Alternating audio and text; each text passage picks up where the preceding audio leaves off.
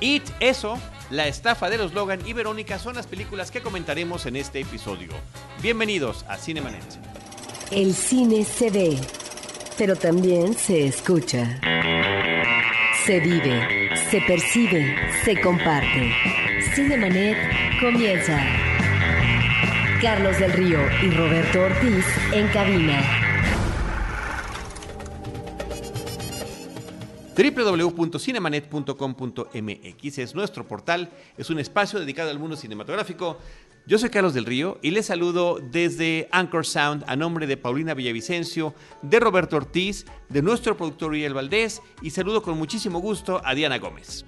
Hola, ¿qué tal Charlie? ¿Cómo estás? Qué, bueno que ya te hayas recuperado de, tu estancia de, enfermedad. de mi estancia hospitalaria. De dolencias. Pero todo bien, todo bien. Fue una, una intervención en la rodilla este, y ya estamos nuevamente brincando alegremente. Pues qué bueno, bienvenido, porque hay mucho que platicar, ¿no? Esta así semana. Así es, así es, Chayana. Por lo pronto hay que platicar de este desvelo tremendo que vivimos algunos en la Ciudad de México, y, no por el no terremoto, no por el terremoto, sino por el estreno de la película It, eso, una semana después del estreno en Estados Unidos, donde rompió récords de taquilla en lo que tiene que ver con una película del género de horror. Y la verdad que yo quedé muy sorprendido, gratamente sorprendido con la cantidad de gente que atiborraba el cine que me tocó. Ahí pusimos algunas fotos en el portal, en el Twitter de Cinemanet para que lo puedan checar. Pero impresionante, lleno total en complejos tan grandes como es el de Plaza Universidad. Por ejemplo, ¿en, cuál lo viste tú? En Buenavista. Yo lo vi. Buenavista. Sí, Buenavista, Buenavista, Buenavista. Ahí por donde está el Chopo, es el lugar mítico del que Charlie desconoce completamente. Pero sí, de hecho, eh, chequé cuál era como mi opción, justo para poder verla así al primer minuto del estreno, digamos. Y todas las salas eh, estaban llenas. O sea, la verdad es que eh, estamos hablando de siete, una oferta de siete salas en, esta, en estos lugares grandes, unas siete, diez salas, dependiendo de la capacidad, y todas estaban llenas. O sea, tenías horarios de las 12, 1 de la mañana.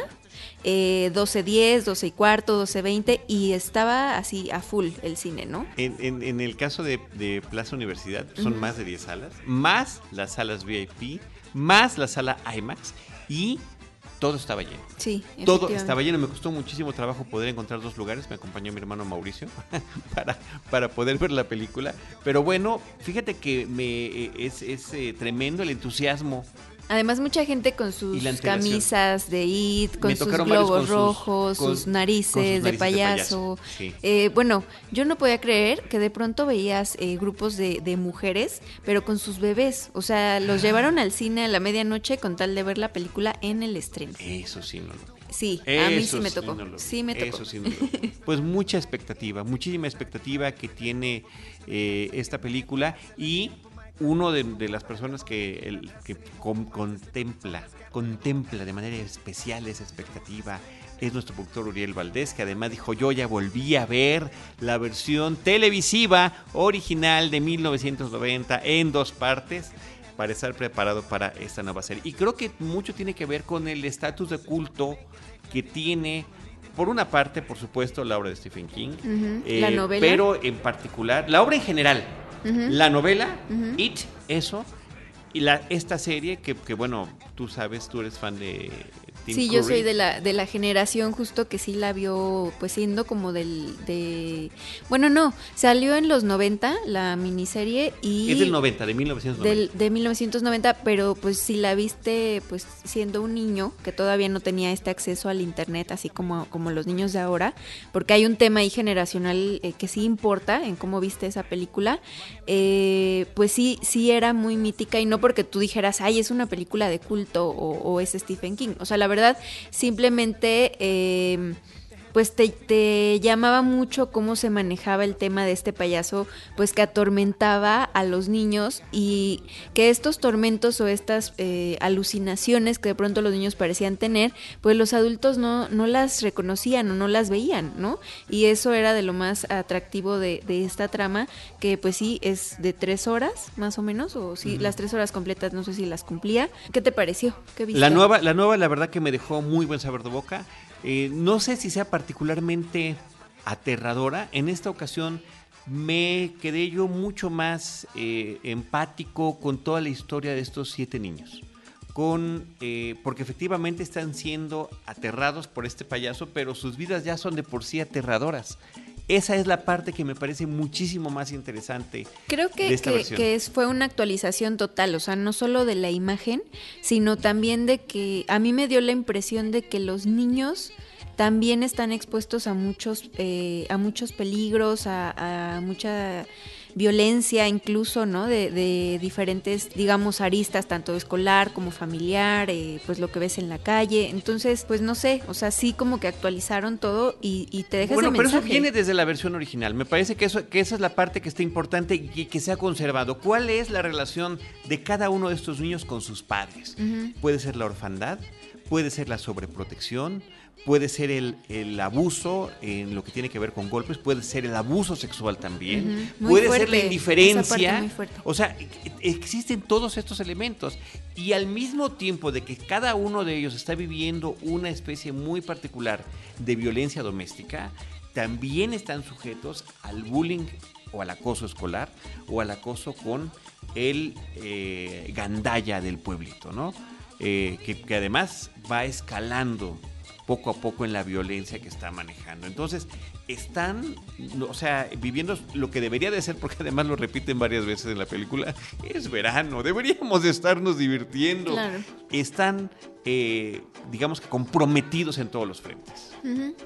Pues igual otra cosa que, que llama la atención, o sea, yo tenía esta duda, aunque mucha gente dice que, que en el, en el tráiler, en los avances, se revelaba mucha parte de la trama, yo tenía la duda de cómo iban a, tratar el tema de la tecnología, ¿no? Que por ejemplo en esta película, sin spoilers, pero lo que más vemos es a los chicos jugando videojuegos en algún momento, ¿no? O sea, no es como que eso consuma eh, mucho tiempo de ninguno de ellos, o sea, todos ellos siguen jugando en el borde de este río, en la naturaleza, y bueno, es ahí donde tienen este, estos primeros encuentros con, con Pennywise. Sí, con Pennywise que ahora es interpretado por Bill Skarsgård y me parece que lo hace muy bien. Yo quedé muy satisfecho con la interpretación, que logra mantener sus diferencias con la de con la de Tim Curry y eh, y también darle su propio giro, su propia identidad y su propio estilo al personaje. Y cosa curiosa que Bill Skarsgård también está ahorita eh, simultáneamente en cartelera, tú lo platicaste la semana pasada con Roberto, en la película de Atómica. Él es este operativo que está ayudando al personaje de Charlize Theron en sus incursiones a Berlín Oriental. Eh, que por cierto, nada más quiero decir que me encantó la película. ya sé que ustedes ya la comentaron, pero eh, sí creo que tiene una trama frágil, una, tra- una trama extraordinariamente sencilla, una trama que además está extraordinariamente sobreutilizada en el cine de espías, donde tanto en Misión Imposible como en, en James Bond y ahora en esta película de Atomic Blonde, hay una lista, ya tienen que De dejar de hacer esas listas, ¿no? De agentes operativos encubiertos que no debe de caer en las manos equivocadas. Pero bueno, eh, la música, el estilo, todo me pareció padrísimo. Y, y tiene que ver no nada más por el actor, sino porque también estamos hablando de los 80, estamos hablando prácticamente de la misma época. La novela y la película o la versión televisiva anterior eh, tenía la etapa infantil en los años 50 y después la vida adulta eh, pues prácticamente en finales de los años 80 y ahora es al revés. Ahora bueno hemos avanzado no digamos que hemos recorrido así como el personaje eh, de It eh, tiene su regreso cada 27 años eh, aquí hicimos esa traslación y ahora la infancia de estos eh, jovencitos es a finales de los 80 y ya veremos en un siguiente capítulo, porque así lo está manejando la película, eh, cuál es su etapa adulta. Que ya no es ningún secreto, ¿no? Que van a ser dos partes y la parte que, que estamos viendo en este estreno, pues es, es justamente la infancia, ¿no? La parte de la infancia. Sí, pero fíjate cómo una vez más se vuelve a hacer esta analogía con la versión anterior, donde también estaba, aunque sí alternaban, pero estaba como mucho más claro que todo el primer episodio o el primer capítulo de esa miniserie era la infancia y después ya la segunda parte que es mucho menos efectiva era la etapa adulta de esos personajes. Creo que ahí es donde está el gran reto para esta, pues está, para esta nueva está versión. mezclado, o sea, eh, definitivamente sí eh, es una manera de abordarlo diferente a la versión del, de 1990, pues justo eh, lo que veíamos con, eh, con Uriel ahora que volvimos a ver completa esta versión, pues fue justo eso, ¿no? Que digamos el director... Andy Muschietti. no, no, no, el de... Ah, el de, la, 90, el de la versión anterior. Pues él sí optó por, por hacer esta mezcla entre el pasado, o sea, cuando ellos son niños, con el presente, que es cuando ellos son adultos. Y en esta eh, propuesta de, de eso de 2017, eh, la primera parte únicamente vemos niños, o sea, todavía no, no tenemos esta... no eh, conocemos las versiones adultas. no conocemos versiones adultas. Se- seguramente, así como se generó toda esta expectativa en torno al remake, pues eh, la segunda parte, eh, pues que está proyectada para el siguiente año, me parece que a, me- a mediados, pues se va a generar toda esta expectativa de quiénes van a ser esos adultos que van a, a contar esta otra parte de la historia, ¿no? Sí, Tommy Lee Wallace es el director de, la, de esta versión original. Gracias. Sí, o sea, yo sé que viene alternado, pero sí había mucho más peso en la infancia. O sea, como Sí, que eran esos flashbacks que tienen los personajes. Y en la segunda parte ya es la aventura de estos, de estos eh, adultos regresando al pueblito. Aquí, insisto, como, como bien estás comentando, no existe ninguna referencia al mundo adulto, simplemente estamos enfocados. Es más, yo te puedo decir, fui eh, a ciegas a la película tratando de conocer lo menos posible. Sin haber visto los avances. No sabía que iba a ser nada más un solo, eh, que iban a ser dos, dos, eh, dos películas para eso. Entonces yo de repente vi el reloj y dije, diablos, ¿a qué horas van a crecer? Sí, ¿En qué momento? tres de la mañana y así de, bueno, ¿y a qué hora se va a terminar esto, no? Sí. Sí, porque aunque mi película decía 12.02, este, empezó a las doce y media. Sí, desafortunadamente tiene uno que esperar un, un tiempo más estuvo- considerable, ¿no? Sí, Mm. pero este me parecen muy efectivos las partes de terror que maneja la película, estos momentos en los que cada uno de los niños es acosado por, por eh, Pennywise de distinta manera, apelando a cada uno de sus miedos. eh, o inclusive en algún momento, ¿no? De manera grupal. O sea, me parece que eso está funcionando muy bien. Y este. Y, y toda esta historia detrás del pueblo, ¿no? Me parece que eso lo, lo hace muy interesante.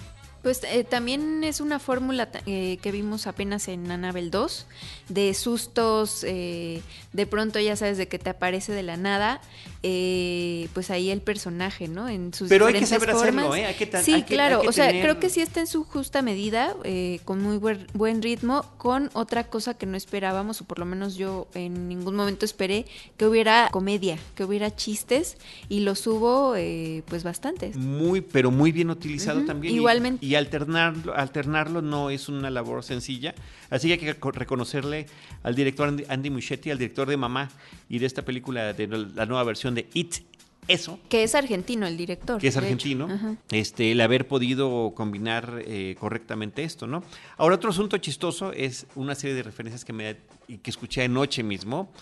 Ah, están haciendo It como Stranger Things y además sale uno de los actores, ¿no? Porque sale eh, Finn Wolfhard, es uno de los niños que... Bueno, es que sí fue un poco raro. Pero es que es al revés. Él grabó Stranger primero. Things es como It, es como Stand By Me. Eh, digo, ya lo platicamos aquí en un episodio que dedicamos Pero el, a esa el- serie, ¿no? el niño grabó primero eh, Stranger Things y después ya se sumó a It. ¿No es No, no es correcto, efectivamente. Es más, su fama de Stranger Things, porque. Casi todo el reparto infantil era desconocido, es a partir del éxito que tuvo la serie y después ya, bueno, este jovencito fue llamado para este papel.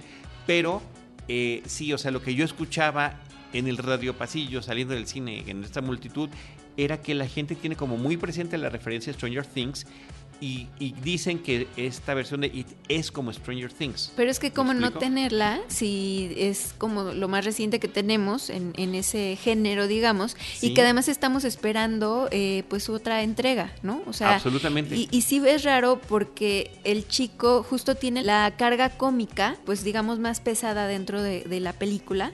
O sea, él es el que hace más chistes. Y entonces a mí también... o que los chistes son a su costa, más bien. A no mí también me, me dio la impresión como de que él era el invitado que se fue a, reír de todo, ¿no? O sea, como de, sé que no me va a pasar nada, no sé, alguna, eh, sí es extraño, o sea, porque al final lo, asociamos, ¿no? Para nosotros, eh, digamos que eh, este niño se hizo conocido pues por esta serie y es como difícil no relacionarlo, aunque sabes que estás también viendo pues a un personaje que igual está afianzado pues porque ya tiene a su personaje antecesor de la serie de los 90, ¿no?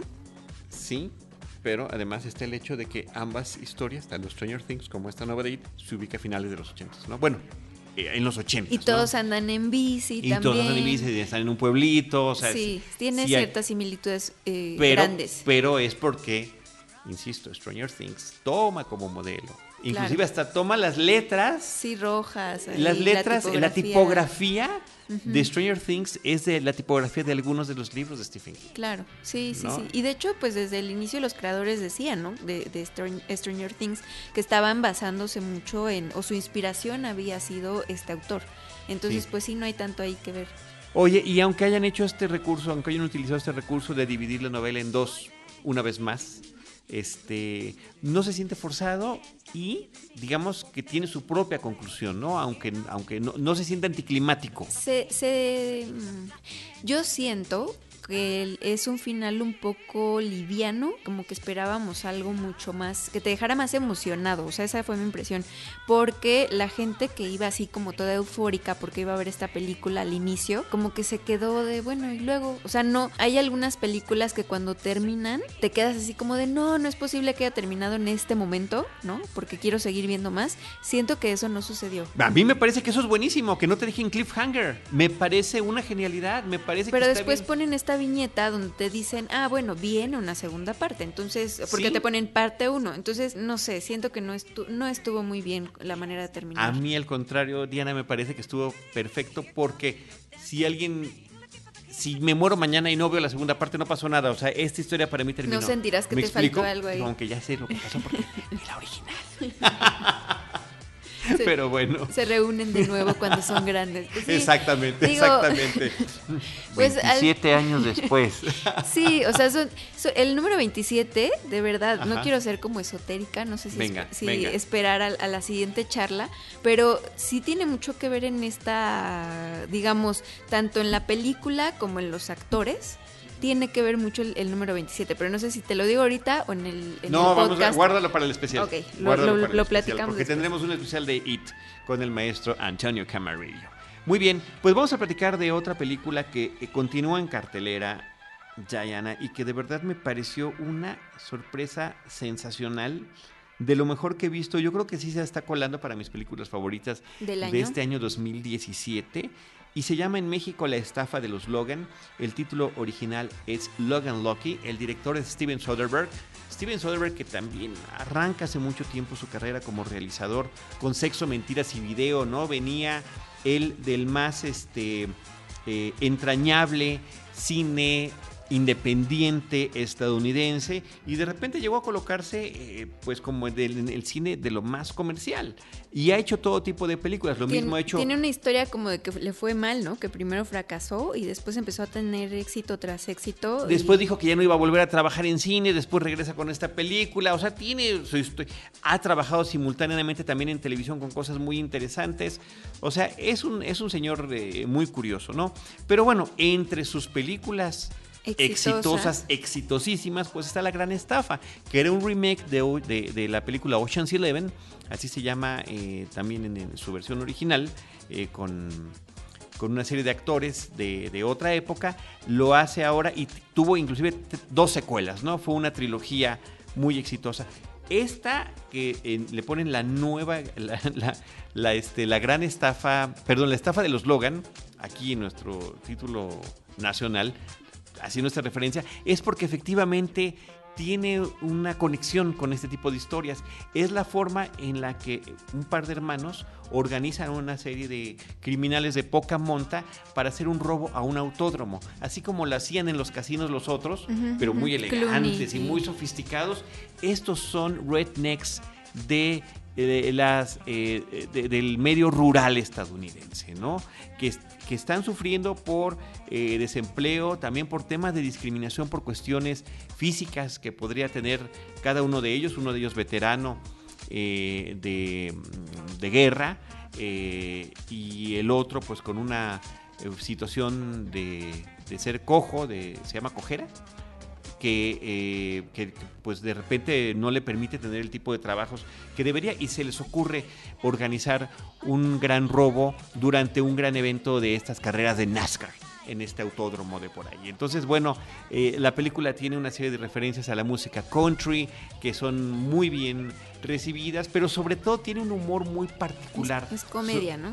Es es, eh, suspenso comedia, ¿no? Es una película de heist, de, de- robo, de asalto, con un elemento cómico, pero no es el humor de pastelazo, no es el humor de caídas, no es un humor burdo, no es un humor escatológico, no, me parece que es un humor que está sustentado en, el- el- en la forma en la que está construido cada uno de los personajes.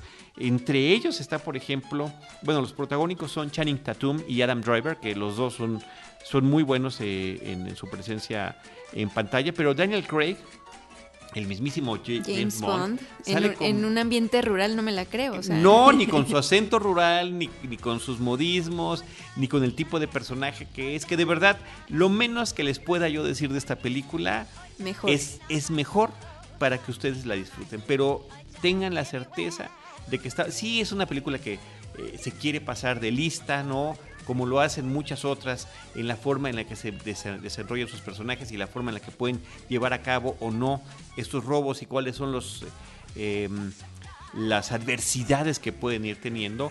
Pero me parece que es muy interesante cómo la construyen y cómo, sin que sepamos exactamente qué están haciendo, lo vamos averiguando conforme avanza la trama para poder llegar a este gran robo que desean ellos realizar y después vendría también la investigación eh, policíaca para ver qué se puede descubrir. Entonces, bueno, pues me parece que es una de las grandes ofertas que tiene ahorita la cartelera comercial, eh, pero que al mismo tiempo me queda la impresión que es una película que nadie está pelando, que no, que no se está hablando mucho de ella. Pues es que está difícil, ¿no? Con, con este estreno que le tocó ahí competir. Sí, pero bueno, esta ya viene desde la semana pasada.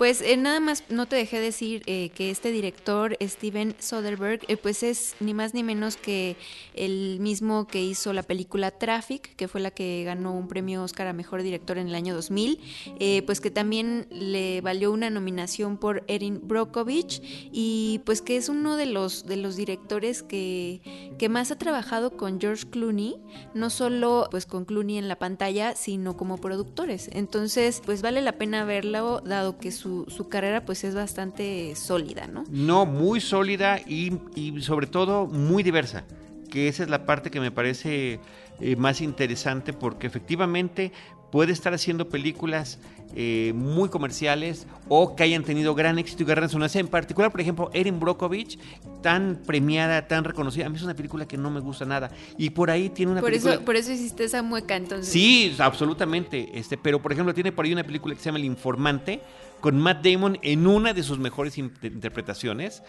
eh, eh, que me parece que es hilarante. Y él maneja un sentido del humor muy particular. Entonces yo creo que esa es la parte que debemos eh, rescatar de él, ¿no? Y así como tuvo Traffic, ha tenido el remake de Solaris, eh, pero también, eh, insisto, Sexo, Mentiras y Video, que fue la gran película que lo lanzó.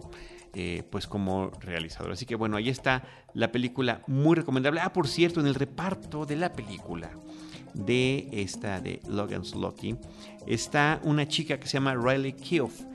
Eh, muy guapa, ella ha sido modelo, ha participado en otras películas, estuvo en Mad Max, por ejemplo, en esta de Fury Road. Era justamente una de estas chicas que están tratando de rescatar y de salvar tanto Mad de Max las rubias que parecen ninfas, ¿no? esas y- extraordinariamente preciosas. Y bueno, y me meto a investigar su biografía y resulta que es nieta de Elvis Presley, Ok. hija de su hija, hija de su hija, De, de- de Lisa Marie, ajá, ajá. De Lisa Marie Presley, la que estuvo casada con Michael Jackson. Bueno, antes de estar casada con Michael Jackson, eh, estuvo casada con otro señor con quien concibió a esta chica que está demostrando un talento muy particular.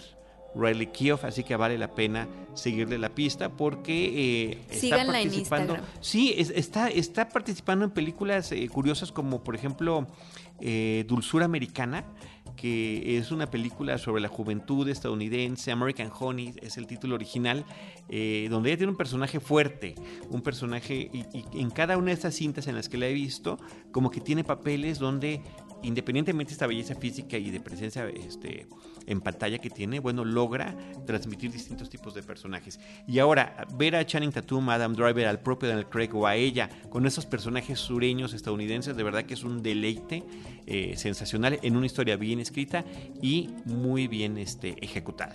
Así que bueno, ahí está esta recomendación de Logan Loki en cartelera. Y Diana, para concluir este episodio, habría que comentar también una película mexicana que tiene un par de semanas en cartelera.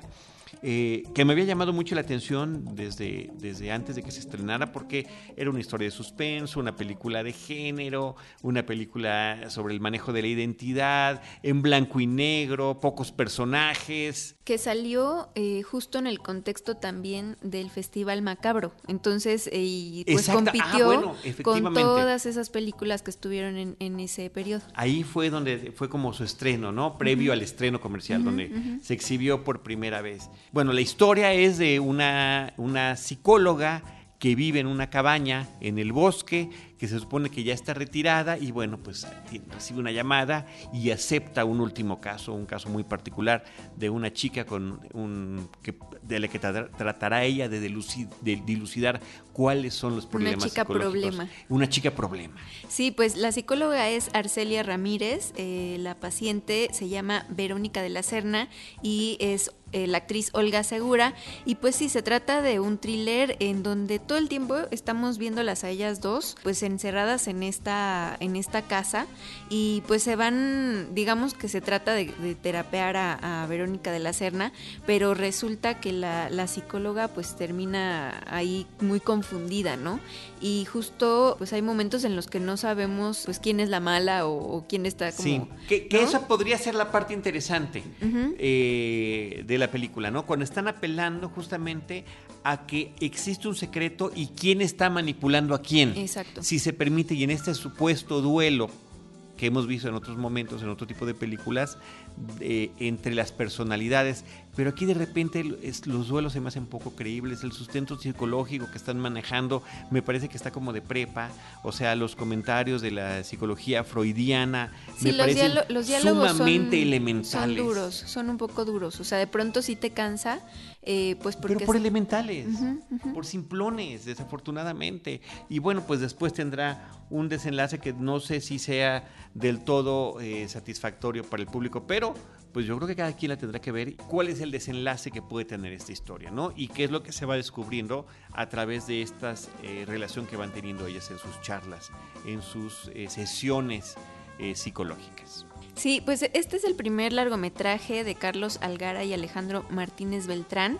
Ellos pues son más conocidos por haber escrito eh, en la serie eh, de Blue Demon y eh, pues digamos que estuvieron ahí haciendo, yo creo que estuvieron experimentando, o sea, de pronto se nota eh, cuando hay creadores em, jóvenes o, o más nuevos o en su primer proyecto, pues porque meten referencias de cosas que les gustan. De pronto en los diálogos de los que estamos hablando, pues hablan de miseria de Stephen King, por ejemplo, ¿no? Que, te, que dice, suelte ese libro, ¿no? Y no, miseria me gusta mucho. Entonces, eh, de pronto eh, se nota, ¿no? Cuáles son sus referencias para haber creado eh, parte de esta historia o, o, sus inspiraciones. A mí incluso hasta me recordó a Aura, a la novela de, de Carlos Fuentes. Por ahí leí una... Está siendo muy generosa. Sí, bueno, estoy hablando de las inspiraciones, o sea, no, No, no, no- sí, pero- de pronto a ti cuando te gusta un género así, pues tomas todas las referencias que tienes, ¿no? Y pues eh, estoy ma- más bien enlistando eh, lo que veo que ellos eh, pudieron haber, ajá, ¿no? También eh, en una entrevista por ahí leí que se habían inspirado en persona de, de Bergman y pues que con esa base crearon este guion eh, que tuviera nada más a dos personajes y que estuviera en esta locación pues que nos hiciera sentir que no podíamos salir de ahí, que estábamos encerrados. Sí, ese es como una, como una referencia muy evidente y, y por supuesto que el resultado está, no puede estar más lejos de su, de su fuente original.